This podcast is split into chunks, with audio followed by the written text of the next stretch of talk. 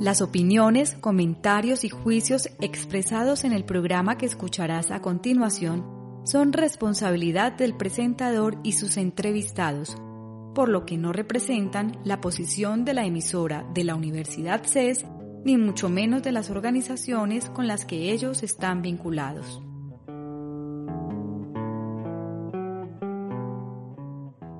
Un saludo cordial a todos los oyentes que nos acompañan hoy en que nos cuenta el egresado el programa realizado por la Oficina de Egresados de la Universidad CES y su emisora en Internet, CES Radio. Para mí es un placer compartir este espacio con ustedes el día de hoy. Les recuerdo que este programa se transmite dos lunes al mes a partir de las 2 de la tarde por nuestra emisora y si desean escuchar nuestras emisiones fuera de la hora indicada, pueden ingresar a los archivos de audio que están alojados en la página radio.ces.edu.co. Igualmente pueden interactuar con nosotros a través de Facebook, donde nos pueden encontrar como CES Radio.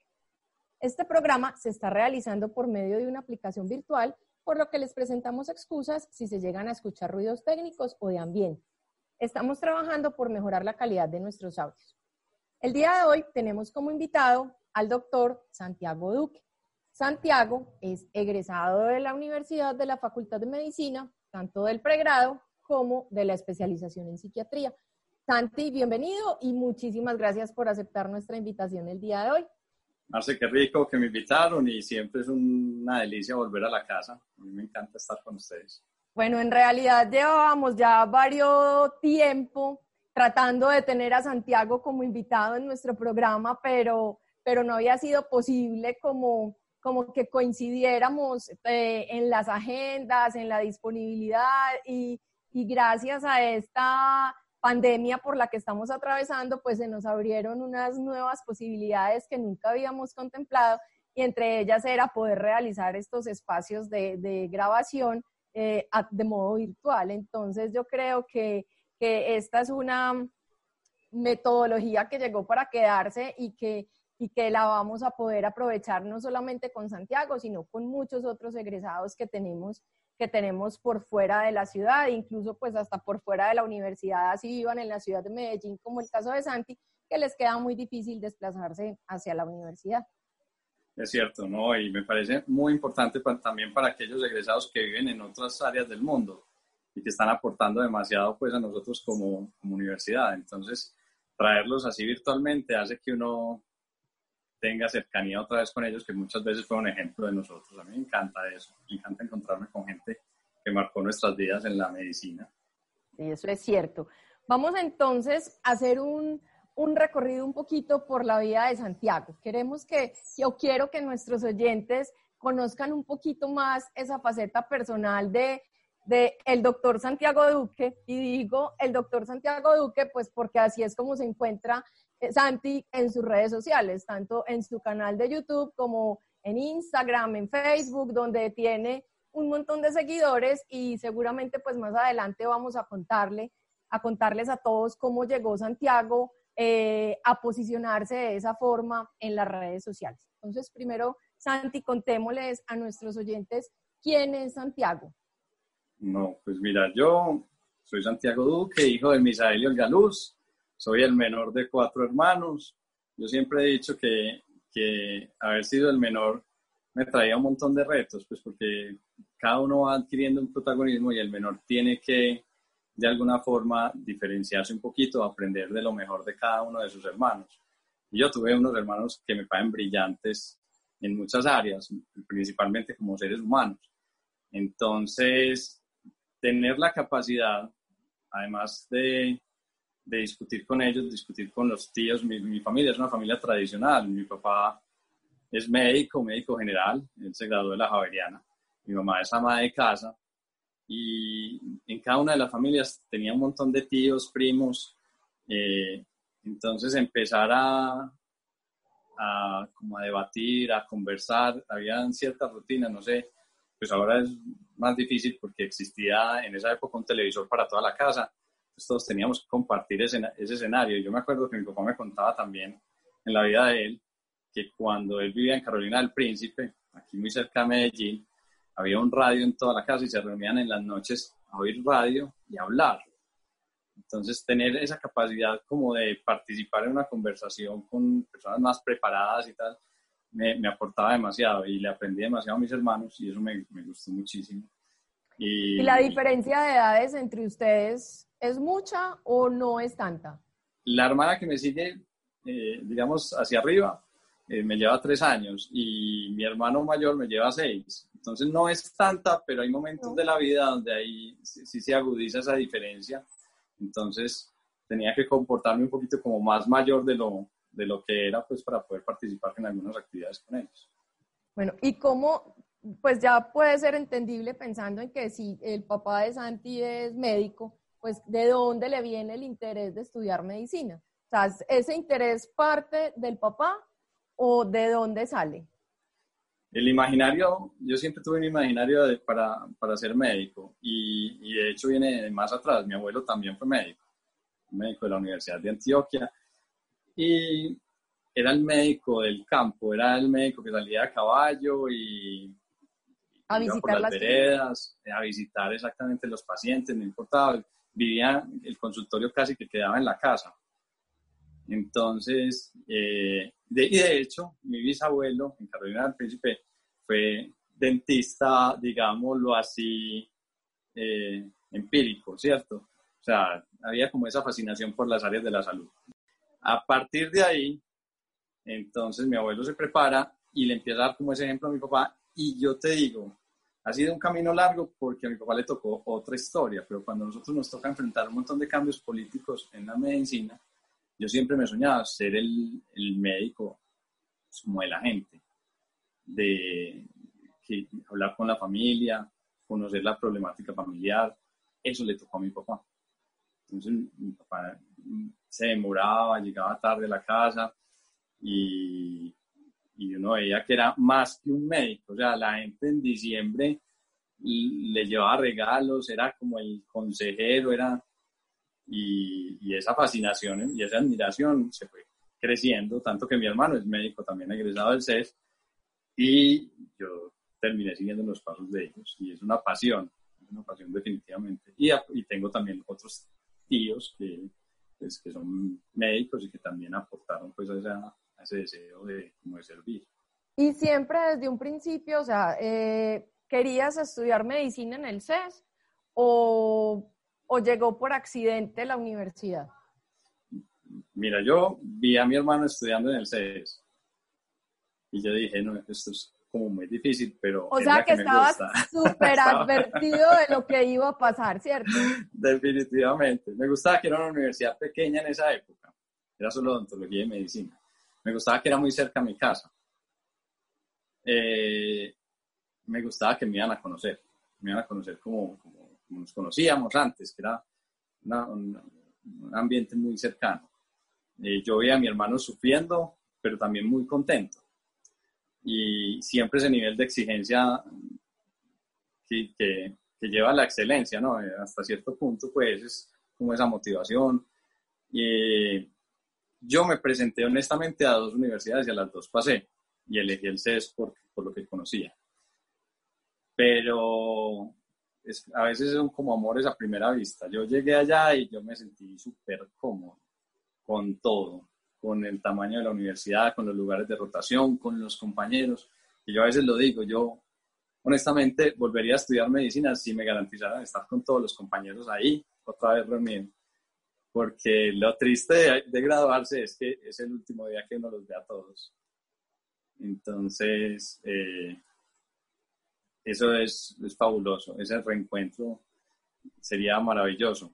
Y afrontaría otra vez las dificultades de los turnos noche, solo por la experiencia de volverme a encontrar con esos compañeros que sin duda me inspiraron muchísimo, porque fueron Y que se vuelven, y que se vuelven pues parte de nuestra familia, así no se vean o así no estemos en contacto con ellos todo el tiempo, pero son esas amistades que nacen y que duran y perduran y que uno sabe que así no estén físicamente van a estar siempre para ti. Es real, es absolutamente cierto. Y ahí es cuando uno dice, los momentos difíciles hacen crear lazos que son indestructibles. Y yo pienso que el CES lo lleva a uno a un nivel de exigencia tal que sentir el acompañamiento por los compañeros y los profesores o no genera ese vínculo de, de, amor, de respeto y de, melancolía muchas veces por volverlos a ver. Me, me, parece que ese paso al CES fue una, un gran acierto. Bueno, ¿y de dónde le nace a Santiago el interés de la psiquiatría, por la psiquiatría? Entonces, es muy charro porque yo me vine a enterar al tiempo, eh, todo, cuando yo le dije a mi papá, voy a estudiar psiquiatría, mi papá lo primero que me dijo es, Santi, ¿estás seguro? Es un área de la medicina muy difícil. Yo le dije, sí, sí, es definitivamente lo que quiero. Eh, tal era el interés que yo, cuando empecé a rotar en psiquiatría, preguntaba, ¿cuándo van a abrir el programa en el CES? ¿Cuándo van a abrir el programa en el CES de psiquiatría? Se demora. Claro, porque, porque no había, en ese momento no, existía la especialización. Exactamente. Y entonces, eh, cuando yo estaba muy chiquito, eh, yo tuve un tío que se dedicó al área administrativa de la salud y es médico, y él fue gerente del Hospital Mental de Antioquia. Y eventualmente nos llevaba al Hospital Mental de Antioquia a jugar un partido de fútbol que tiene una cancha buenísima, pero también a, a mirar el hospital y a conocerlo. O sea que también estabas súper advertido de, de, lo que iba a pasar. De lo que iba a pasar, exactamente, de las dificultades que ofrece esto. Cuando yo hablé con mi papá, me dijo, pues yo le dije, han avanzado muchos medicamentos relacionados a la psiquiatría, entonces yo espero que, pues que ahora podamos curar un poco más que antes. Y, y, le dije, es que la verdad, a mí me enamoró todo, o sea, yo iba rotando por ortopedia, me gustaba ortopedia, iba rotando por urología me gustaba urología, iba rotando, pero cuando llegué a, a psiquiatría, yo dije, bueno, madre, esto me gusta mucho.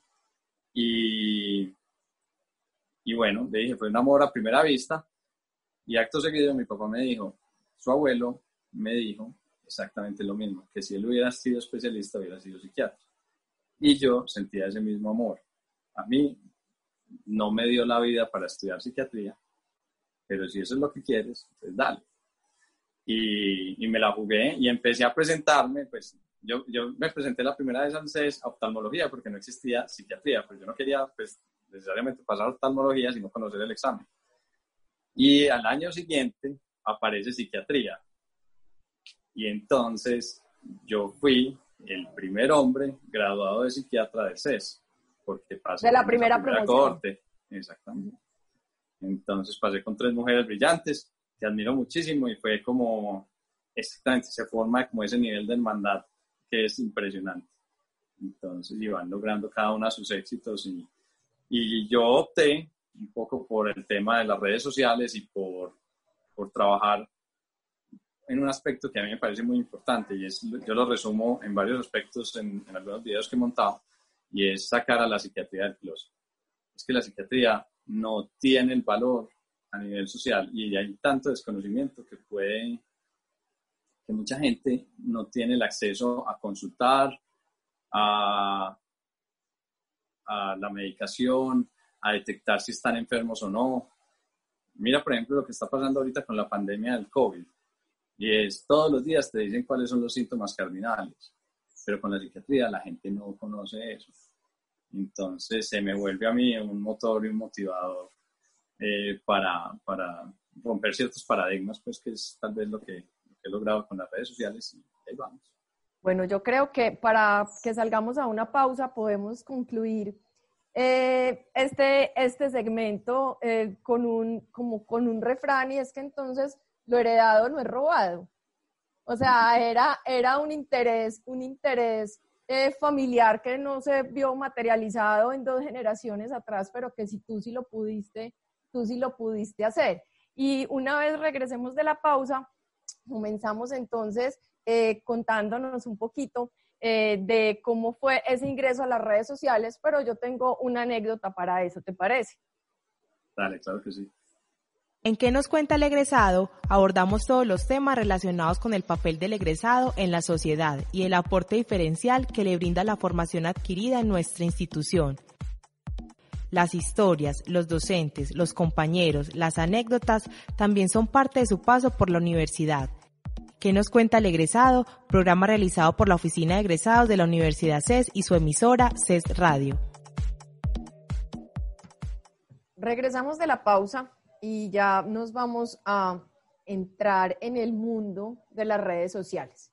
Pero yo quiero como contar una experiencia antes, y es que si yo no estoy mal, hace más o menos unos tres años, un día me encuentro yo a Santi en la universidad y me dice, es que Marce, me voy a volver youtuber.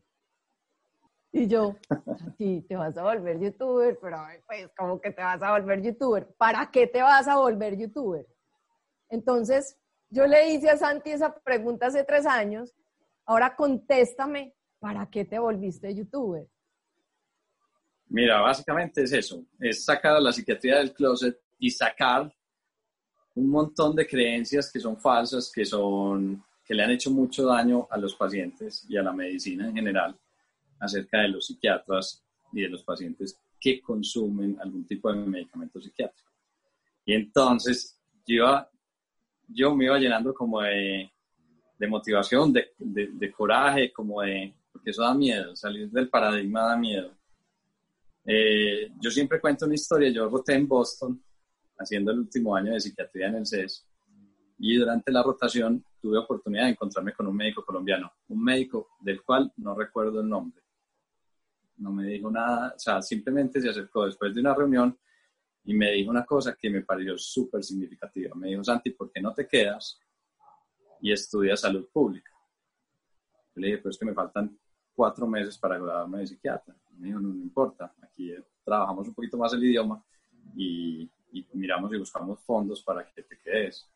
Y yo le dije, pero ¿por qué? ¿Cuál es tu interés?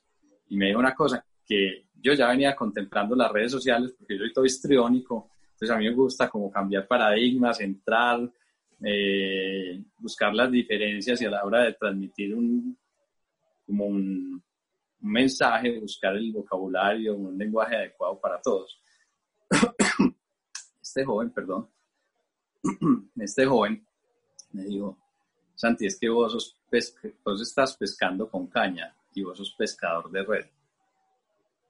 Este, ¿cómo así? Si vos estás pescando con una caña de pescar, o sea, vos estás sacando un solo peso, pero vos sos pescador de red, vos tenés que tirarte en red y la salud pública te ayuda a pescar en red. Y yo me quedé pensando, y yo dije, este hombre no sabe mi plan de vida, porque ahí lo venía contemplando. Y como bobo toreado mata a la mamá, yo dije, ah, no, espere, era que esto va, y alguna vez, yo cuento esta historia porque me causa cierta fascinación, alguna vez yo le dije a una, a una novia, ve, yo voy a ser el psiquiatra más popular del mundo. No sé si sea el más inteligente, pero va a ser el, más popular. Yo tengo que romper paradigmas. Y, y cuando llevamos unos meses, me dijo, pues es que vos no sos nadie, llevas tres meses diciendo, ah, bueno. Y, y por esos días me echó. Entonces me puse a pensar y hablé con una amiga y me dijo, Santi, ¿qué vas a hacer con ese tiempo libre que te deja la novia? Y dije, no, pues voy a ver los partidos de la Champions. Y me dice, no. Pero el problema es que los partidos de la Champions son al mediodía, ¿sabes? Sí, ah, exactamente. Pero mucho rato. Me, me, hubiera tocado cambiar mucho el estilo de vida y tal, pero eh, ella me dijo, ¿y qué soñás? Entonces me dijo, hacer la maestría de adicciones. Y le dije, no, no es el momento. Y me dijo, ¿y qué, has querido hacer siempre? Le dije, un curso de teatro. Y llegué por azar a un curso de, eh, teatro que es eh, de improvisación y se llamaba Miedo Escénico. Y empecé a entender que la ansiedad se transmite muchas veces a la hora de enfrentar un público, pero encontré en ese escenario a un montón de gente de otras empresas, de bancos, de constructoras, de, que querían simplemente enfrentar en un lenguaje adecuado unas reuniones que les daba miedo y yo era el psiquiatra ya y la gente me tenía miedo. Y ese sí fue el chispazo final. Y yo dije, cuando terminé el curso, yo dije, ahora sí arranco a ser youtuber. Y fue una maravilla. o sea, me formé para ser youtuber. Hice un año de, de, teatro. Hice un año de teatro. Pero yo quiero complementar un poquito de lo que tú estás diciendo y siendo de pronto un poquito atrevida también. Y es que yo creo, pues que no sea solamente para sacar la psiquiatría del closet, sino que de la forma en la que yo lo veo, Santi, es poder hacer que la psiquiatría llegue a mucha gente.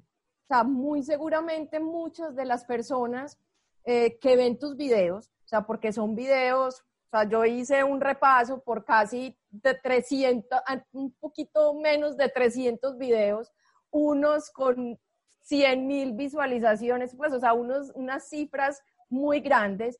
Y yo lo que veo, Santi, es la necesidad de la gente, de que la gente se, se sienta entendida, se sienta que no es la única que está pasando por esa situación y que hay otras personas que están igual que ella y que de pronto le dé un poquito de temor asistir a una cita con el psiquiatra o no tenga la capacidad económica para pagar una cita con un psiquiatra y que tú le estés permitiendo bajar el, nivel de la psiquiatría a un lenguaje y casi que, que esas, esas charlas pueden ser eh, un tipo de, de consulta. Exactamente, eso es, mira, yo dentro de los miles de problemas que puedo tener de tipo psiquiátrico, yo tenía cierta obsesión con el trabajo y evaluaba precisamente esos patrones. Cuando era estudiante de medicina, uno va identificando que el dolor en el pecho, más otros síntomas, más otro por allá, puede parecer un infarto. Pero me di cuenta, cuando estaba estudiando psiquiatría, que la tristeza, la disminución de la motivación, la falta de placer, pueden relacionarse con, con depresión. Cuando yo empecé a hacer los videos, iba contando cosas tan sencillas como esa, la gente empezó a abrir impresionante su corazón y cuando uno se da cuenta que no es el único, le da menos pena consultar o e incluso algunas personas me dicen, Santi, yo compartí tu video con la expectativa de que esta persona se motive en consultar y que yo estoy ahí. O, o, les decían a la familia, yo tenía estos síntomas y, y esta persona me está diciendo que es una enfermedad, ¿por qué no me llevan a consultar?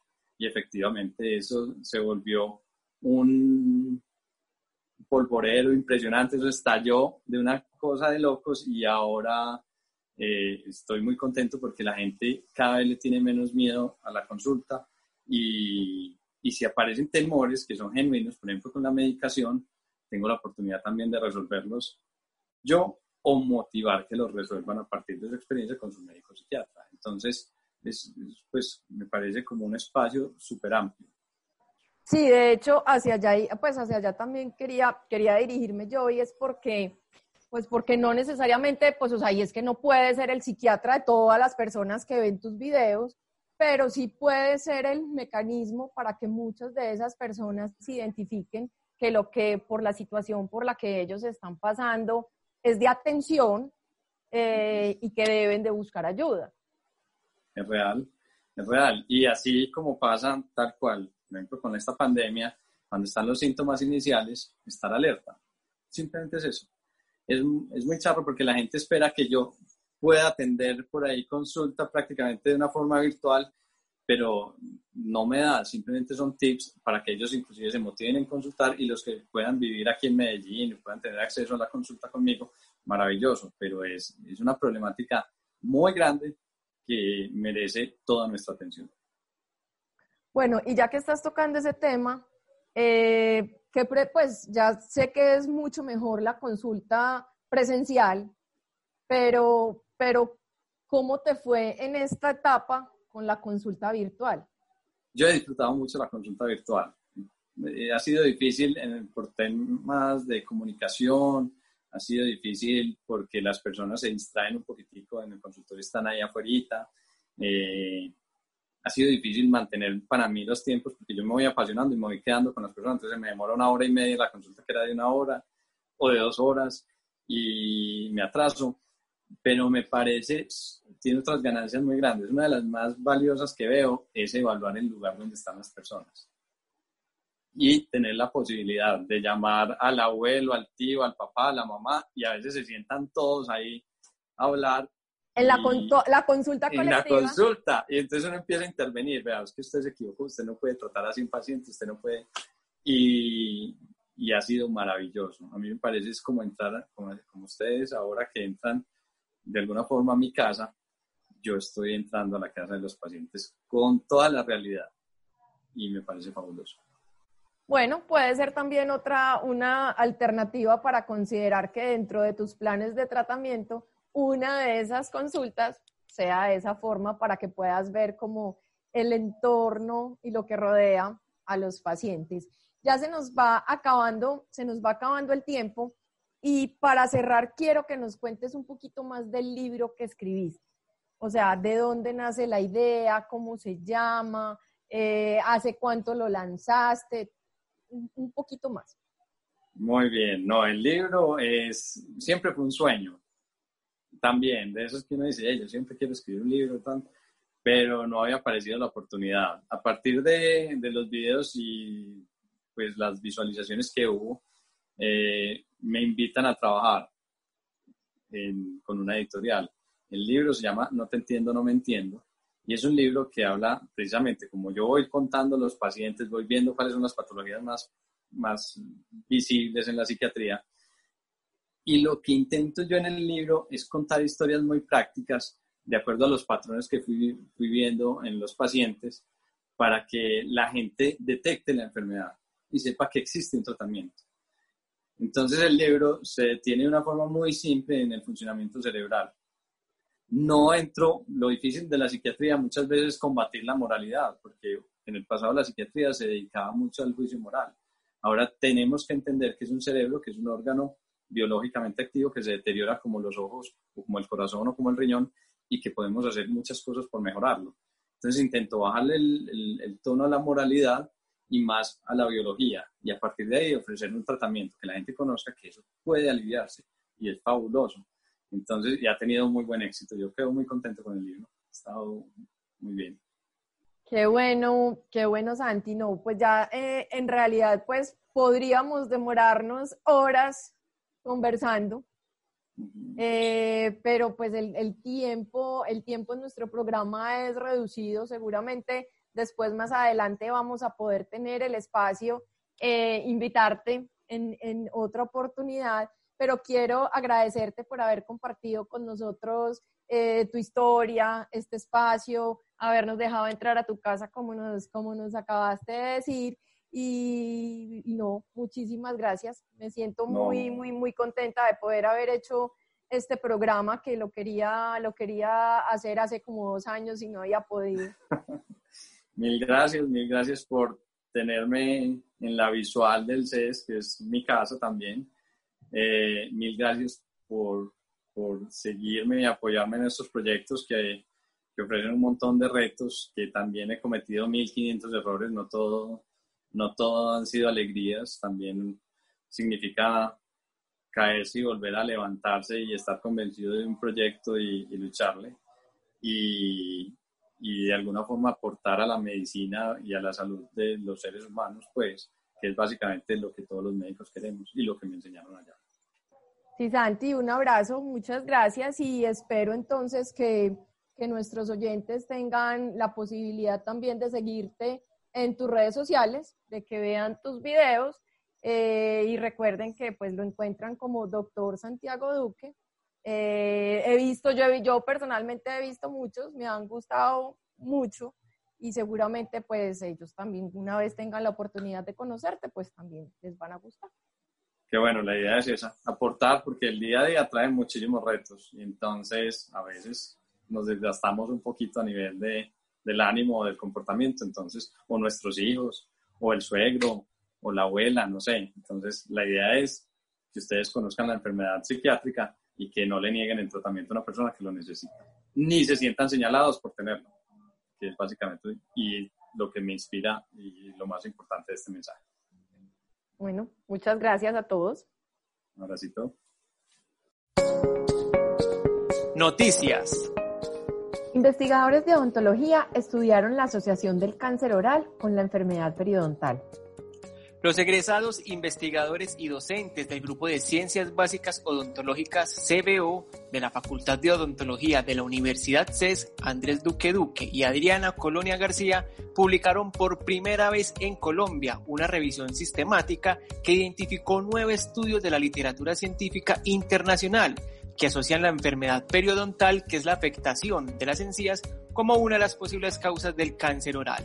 Los investigadores explican que con estos estudios se espera que haya más conciencia sobre la necesidad de un trabajo articulado entre odontología y medicina para prevenir este tipo de patologías y otras condiciones médicas y además disminuir el riesgo de su inicio o progreso. El 40% del personal de salud en Colombia padece trastornos por la pandemia. Como si no fuera poco arriesgar sus vidas y la de sus familias, el personal de salud en Colombia sufre las consecuencias de la atención de la pandemia por la COVID-19. Así lo reveló un estudio de la Universidad CES de Medellín que demuestra cómo se incrementaron los trastornos y afectaciones a la salud mental de los héroes de bata blanca. La investigación colombiana cuenta con el respaldo de la Iniciativa Mundial de Encuestas de Salud Mental, un proyecto colaborativo de la Organización Mundial de la Salud OMS. La Oficina de Egresados presenta los resultados del estudio de impacto 2020. 8 de cada 10 egresados de la Universidad CES están trabajando en este momento. Así lo revela el estudio de impacto 2020 de la Oficina de Egresados, la Dirección Académica y la Escuela de Graduados, que se realizó a partir de las encuestas que respondieron 1.410 profesionales de posgrados y pregrado que graduaron de la universidad. Para conocer las categorías evaluadas y sus resultados, pueden ingresar al Observatorio de Egresados que se encuentra en la página web de la universidad www.ces.edu.co o enviar un correo a egresados.ces.edu.co.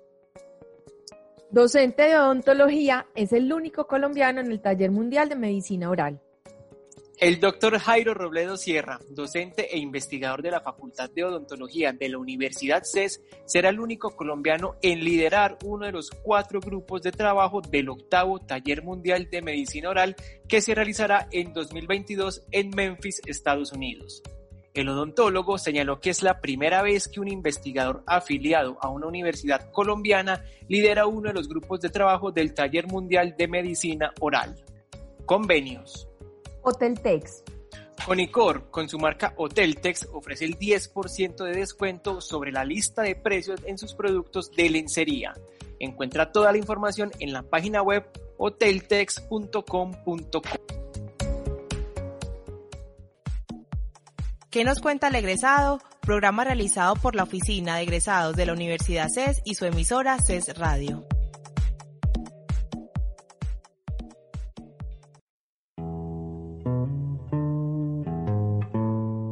Si te perdiste alguna de las emisiones en línea de esta semana, puedes escucharlas una vez más en nuestra programación el domingo o en nuestros archivos de audio ingresando a nuestro sitio web